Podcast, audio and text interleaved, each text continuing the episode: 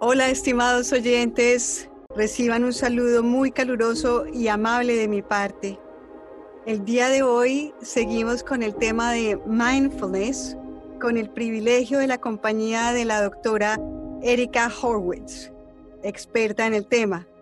La doctora Horwitz es exdirectora de los servicios de consejería de la Universidad Simon Fraser de Vancouver, Canadá, con más de 25 años de experiencia ayudando a individuos y grupos a sobreponerse a los retos que la vida nos, nos presenta.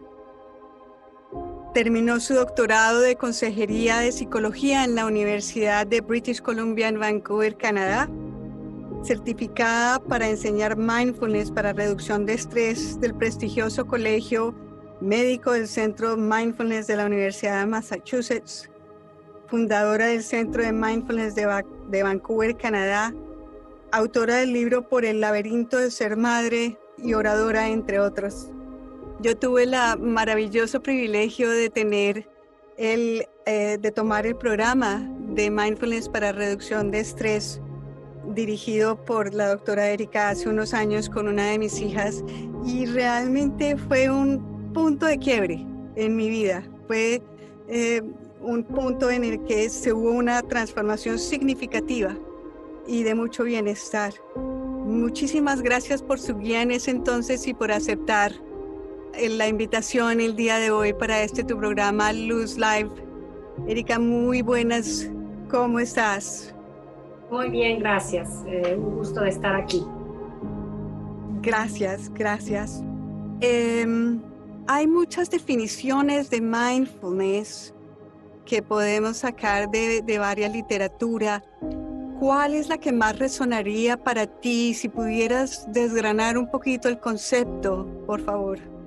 Pues sí, es cierto que, que mindfulness es una, es una práctica y enseñanza que pues se ha manejado en muchos campos en psicología y medicina y, y, y, diferentes personas o diferentes expertos la tratan de definir eh, de maneras este, específicas a, los, a lo que ellos eh, están desarrollando, ya sea psicología, medicina, o sea.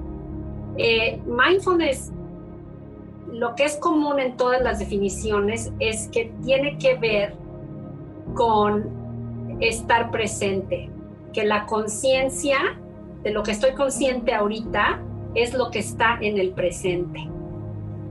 Ahora, en el curso de, Mindfulness Based Stress Reduction que acabas de mencionar, eh, se añade que es estar consciente de lo que está aquí presente y no juzgar lo que uno está eh, consciente. Entonces, por ejemplo, yo puedo estar consciente ahorita de que me duele el hombro eso sería mindfulness. Estoy consciente de que me duele, pero si empiezo que feo que me duele, este dolor es horrible, ya lo estoy evaluando como algo malo. Y es ahí, esa evaluación es lo que lleva a más sufrimiento. Entonces, mindfulness nos, nos invita a cultivar, estar consciente de lo que está eh, sucediendo en este momento que yo puedo notar y hacerlo de una manera imparcial. Es nada más notar, aquí está y así es. No, no, no me tengo que poner a, odiarlo o agarrarme de él porque me gusta. Es simplemente notar que eso es lo que está sucediendo ahorita o de eso estoy consciente y así es, sin yo odiarlo o, o enamorarme de él.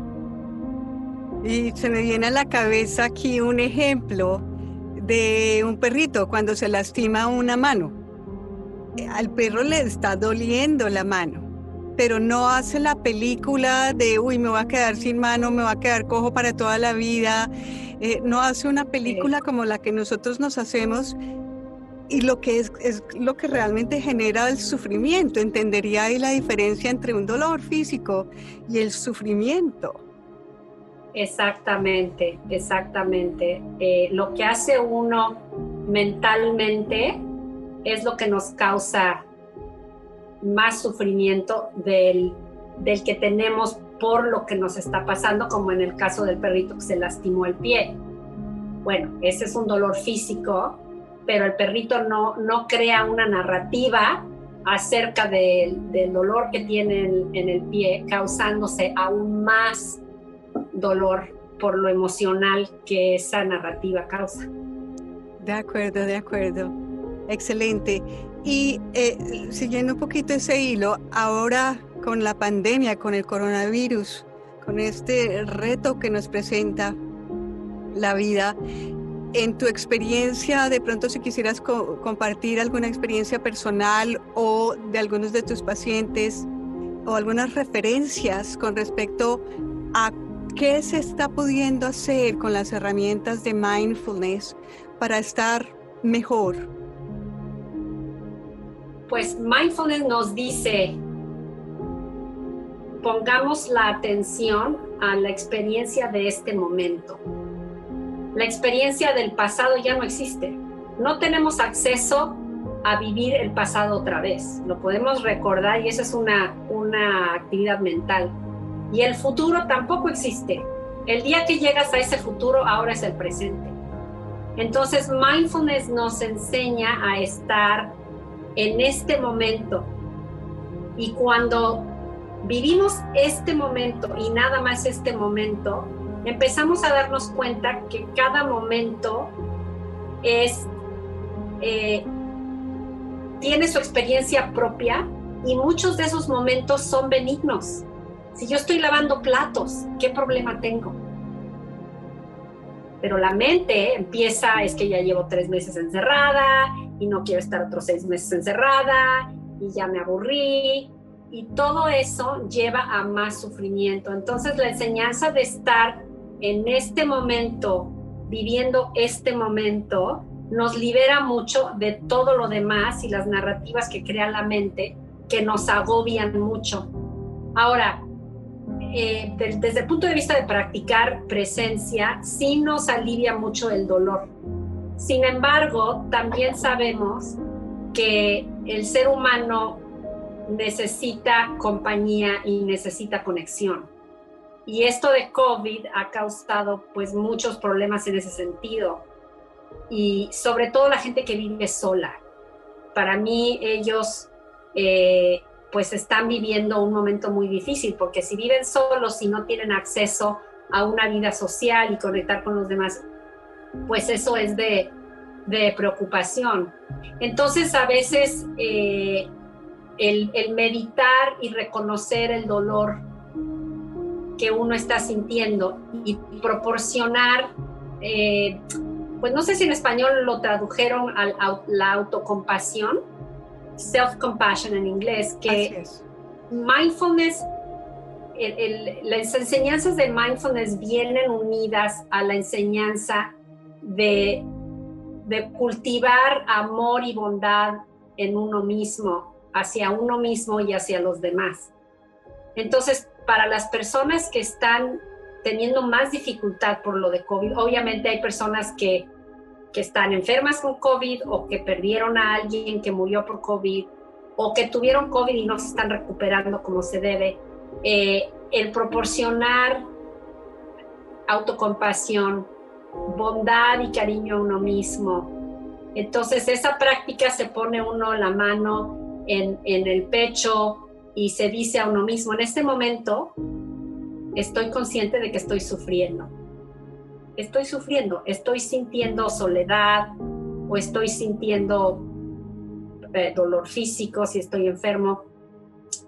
Y yo sé que hay muchos en el mundo como yo ahorita, que estamos sufriendo eh, hasta cierto punto unidos de alguna manera por este sufrimiento y después de honrar que, que este sufrimiento lo están viviendo muchos, es decirse a uno mismo, ¿qué me puedo ofrecer ahorita, en este momento, que sea bondadoso y cariñoso hacia mí? Y ya sea, eh, voy a, tomarme un té y a relajarme, o voy a leer un libro que me inspire, o voy a llamarle a una amiga o a un hermano, eh, ¿qué me puedo ofrecer para ayudar a poder sobrepasar este dolor? Entonces, la autocompasión no es para deshacerme del dolor, es para darme cariño mientras este dolor está existiendo. Qué maravilloso punto ese. Y ahí también relaciono con la colectividad que tenemos, con la vulnerabilidad que nos mostró esta situación que de pronto nos dijo a todos, oigan, todos tenemos problemas, todos podemos sentir tristeza y angustia y ansiedad.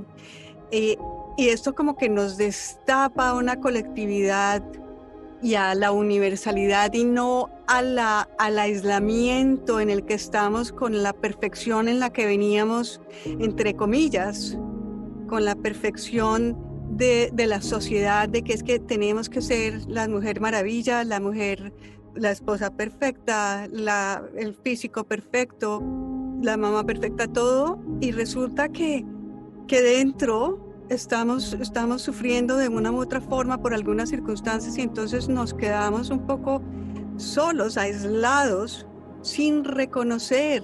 Entonces, qué lindo es poder decir, ay, oiga, está bien, sabe que todo el mundo estamos metidos en esto, todo el mundo podemos sentir y acogerla y en la medida en que uno la coge entiendo que uno no le disminuye su intensidad en la medida que lo podemos ver como un objeto no, no, no, no la identificación con la ansiedad o la angustia, sino, ah, yo eh, en este momento estoy, estoy con tristeza o en este momento estoy con, con ansiedad.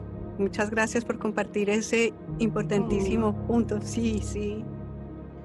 Paso ahora a preguntarte, eh, ha sido para mí bastante intrigante el uso indiferente de meditación y mindfulness. ¿Tú nos pudieras un poco explicar la diferencia entre mindfulness y meditación, entre esos dos conceptos?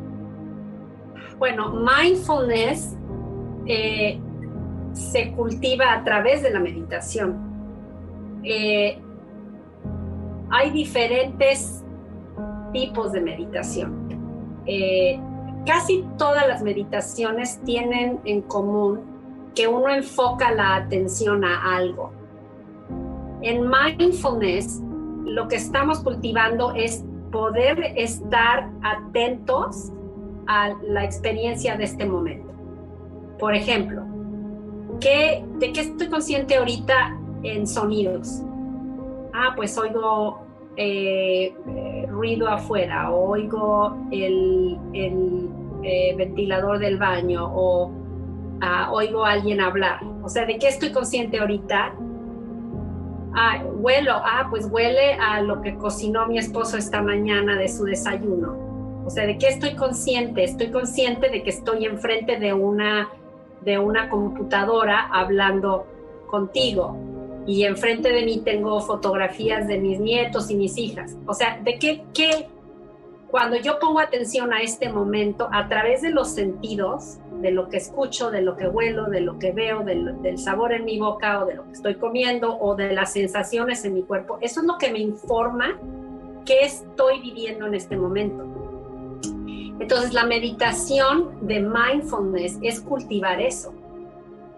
Ahora, hay otras meditaciones que también vienen de las tradiciones orientales, donde la gente se enfoca a un, a un mantra y el mantra es una frase que se repite y se repite y se repite. Por ejemplo, en una tradición de India, el mantra es Om Namah Shivaya. Entonces uno está con los ojos cerrados repitiendo Om Namah Shivaya, Om Namah Shivaya. Y ese se vuelve el enfoque. Claro, uno está enfocado a la frase de, de, de la Om Namah Shivaya y eso empieza a excluir lo demás. Entonces, en las meditaciones de mindfulness uno está presente, no está trascendiendo esta experiencia de aquí, mientras que las muchas tradiciones donde uno medita con un mantra, por ejemplo. Y yo las, las primeras, los primeros años que yo medité fue en una tradición, por eso me sé esa mantra en, específico, porque... Y llegué a ir a un ashram donde era meditar, meditar, meditar con esta. Y sí logré tener esa experiencia, unos segundos, donde como que te disuelves. Okay. Y, y, ya no eres, ya tu cuerpo se disolvió y ahora eres parte de esta conciencia universal. En mindfulness eh, la práctica de estar presente, de estar presente, estar presente, en este plano nos ayuda a tener mucho más conciencia del presente. Sí dicen que con mindfulness también, cuando ya alguien medita mucho, también logra trascender, es muy interesante, a un nivel donde entienden cómo son las cosas en realidad en el universo y en la naturaleza. Entonces las meditaciones todas son beneficiosas, se sabe ahora, hay mucha, mucha ciencia, ah, neurociencia, donde se ha visto que tiene un beneficio impresionante al cerebro, pero los estilos de meditación son distintos. Pues por el, para el propósito de lo que nosotros buscamos en este plano, que es este, sentirnos mejor, sentirnos más contentos, más presentes, eh, la meditación de mindfulness nos enseña mucho eh, el poder de lo presente. Cuando tú estás muy, muy presente, se disuelven todos tus pensamientos que te causan ansiedad. Ok, entonces lo que te entiendo, digamos que la, la meditación mindfulness es, eh, entendería que sería a través de la respiración, a través de, eh, del silencio, de caminar, e, ese tipo de meditaciones. O sea, ¿nos puedes especificar cuáles son las meditaciones para mindfulness? En mindfulness dividimos la, la práctica de mindfulness como formal e informal. La práctica formal es cuando uno se sienta a meditar, por ejemplo. Y eh, se sienta uno en el suelo, puede cruzar las piernas como los hacen los yogis o en una banquita de meditación o mucha gente eh, no puede hacer eso, se sienta en una silla. Y la práctica es encontrar lo que le llaman un objeto de atención, por lo general es la respiración. Entonces, cierro los ojos, encuentro el mero principio de la inhalación y la sigo y, seguirla quiere decir que estoy consciente de qué estoy experimentando, qué estoy, qué sensaciones existen cuando estoy inhalando. La inhalación termina y en un momentito da la vuelta y se vuelve la exhalación. Entonces yo sigo esa exhalación, las sensaciones ya sea del aire saliendo de la nariz, los pulmones empiezan a vaciarse y la siguiente respiración comienza y la vuelvo a seguir. Eso se, eh, la respiración en este caso se llama el objeto de atención.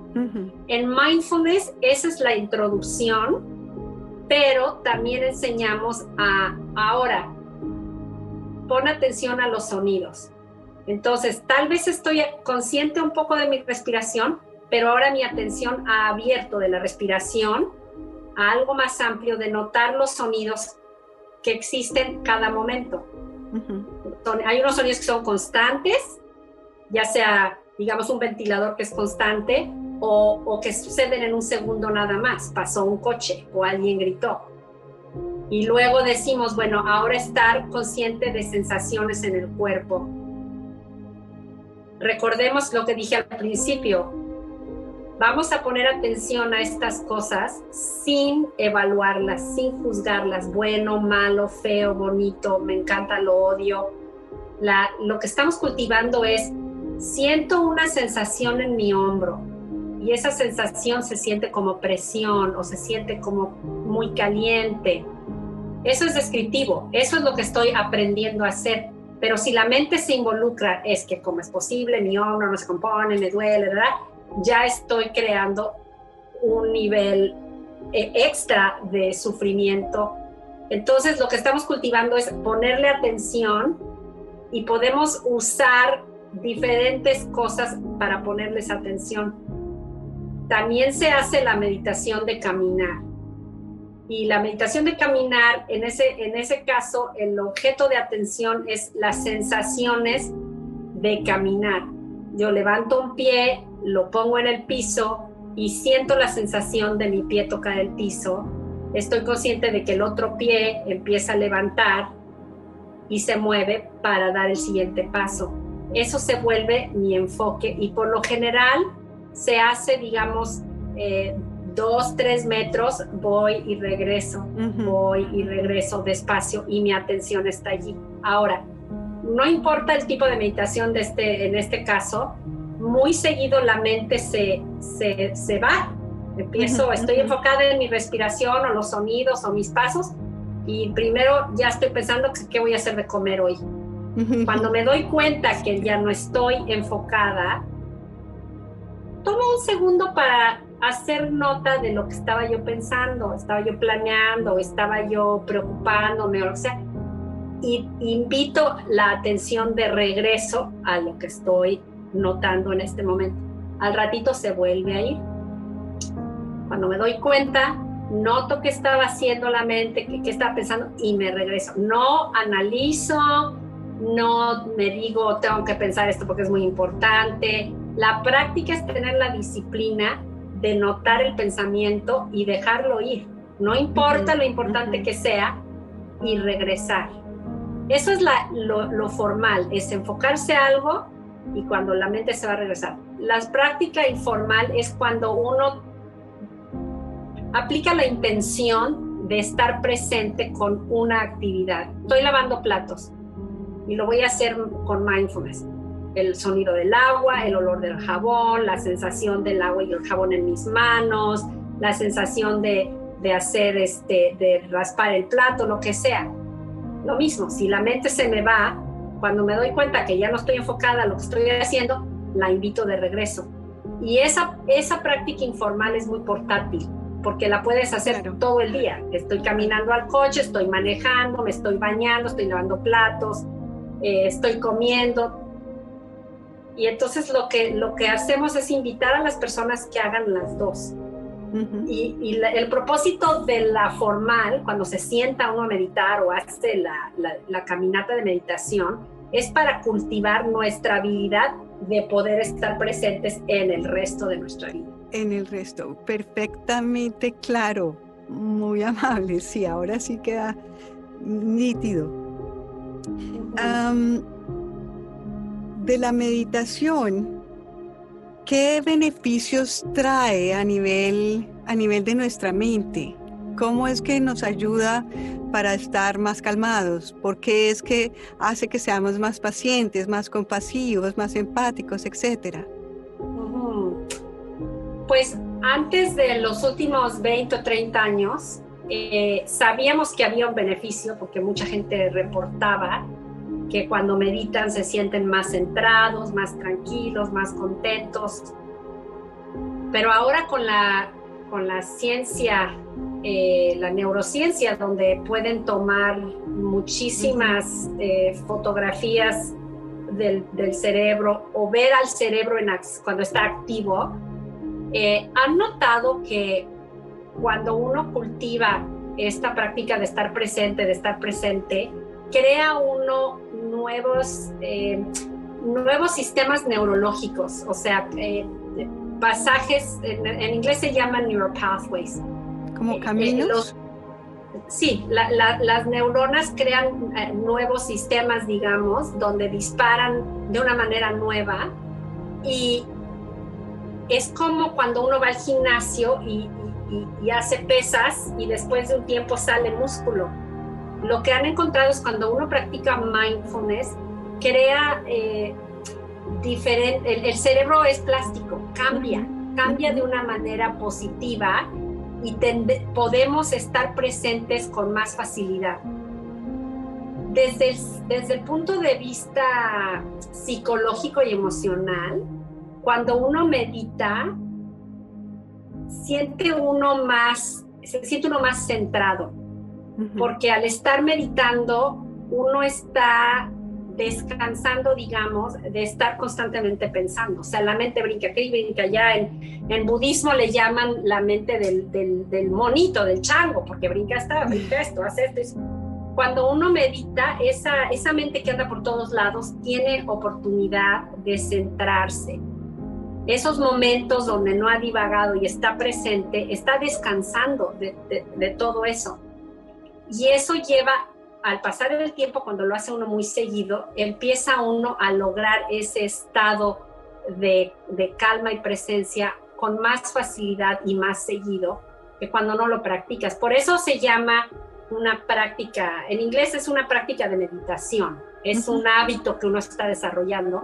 Estás practicando algo nuevo, lo practicas, es como tocar el piano, o tocar la guitarra, o bailar. Cuando lo, lo practicas, lo practicas, lo practicas, te vuelves bueno, o sea, tienes mucho más habilidad de hacerlo. Esta práctica de mindfulness es así. Logra uno tener más conciencia de uno mismo, de su mente, de sus pensamientos, eh, en inglés, eh, a mindfulness también se le conoce como una meditación.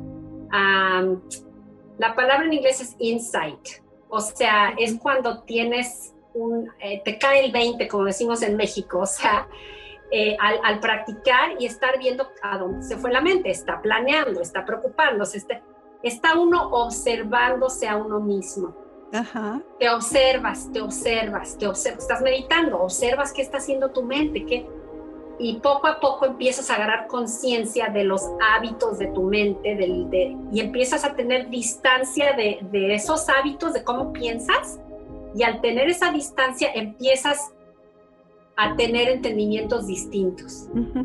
Em, agarras unos entendimientos nuevos, más profundos, entonces, el beneficio de mindfulness fisiológicamente está estudiado, emocional y psicológicamente sí nos lleva a tener entendimientos que nos ayudan a, mejorar cómo nos sentimos hacia nosotros y hacia los demás. Excelente, excelente. Increíble cómo pasa el tiempo en estas charlas tan interesantísimas de aquí quisiera como resumir esta valiosa información. Em, entonces tenemos el concepto de mindfulness, de presencia y algo que tú mencionas y que está dentro de la definición es sin juzgar. La diferencia que hay entre meditación y mindfulness es realmente la práctica para poder estar uno mindful, para poder tener presencia en las actividades diarias y hacer esa práctica eh, informal y eh, de, lavarnos, de, de, ducharnos, de manejar conscientemente, porque muchas veces uno va de un lugar a otro todos los días sin darse ni siquiera cuenta de, de que pasaron los, el mismo almacén que está ahí no se da cuenta. De tener eh, amabilidad cuando uno, pues la mente es, la, función de la mente es pensar, genera pensamientos permanentemente. Entonces cuando uno está meditando y la mente va a irse para un lado, va a irse para el otro, va a pensar en que tiene que hacer el mercado, en que tiene que hacer esta cosa y la otra, gentilmente decirle, oiga, vamos a volvernos por este caminito y vamos a, volver a concentrarnos en nuestro objeto foco.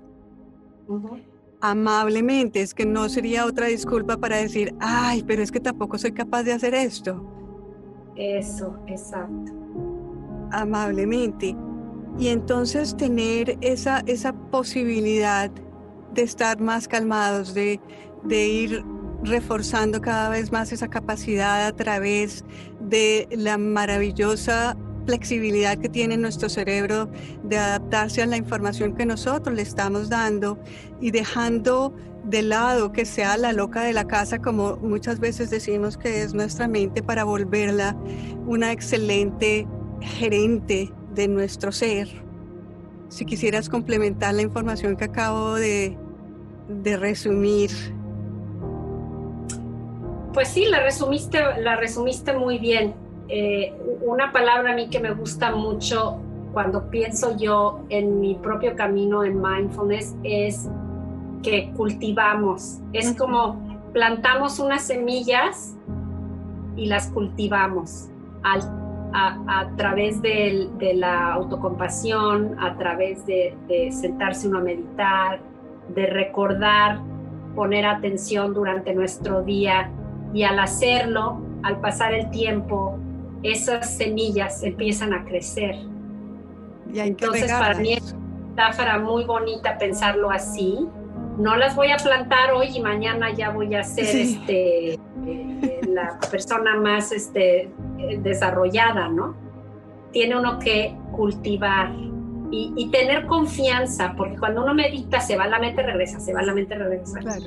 Yo al principio decía, ¿esto de qué sirve? Si se me va la mente y regreso. De... Pero no, es tener confianza que si lo sigues haciendo, esas semillas van a brotar y van a dar fruto. Excelente, excelente. Erika, muchísimas gracias por este primer capítulo. Agradezco además que vamos a estar en el siguiente episodio también. Muy, muy, gentil. Em, ¿Dónde puede la gente ubicarte? Eh, yo tengo una, un sitio de web que es eh, mindfulness y b de vaca r.com. O sea, la palabra mindfulness YBR. YBR es el, el código del aeropuerto de, de Vancouver. Ah, ok.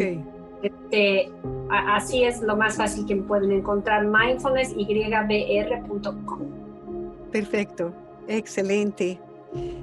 Em, cualquier comentario, inquietud, estimado oyente, estimada oyente, eh, será muy bien recibido en Facebook o Instagram, en YouTube y Spotify, donde me puedes encontrar. Los dejo con la siguiente frase. El presente nunca pierde vigencia. Muchísimas gracias, un abrazo, hasta la próxima.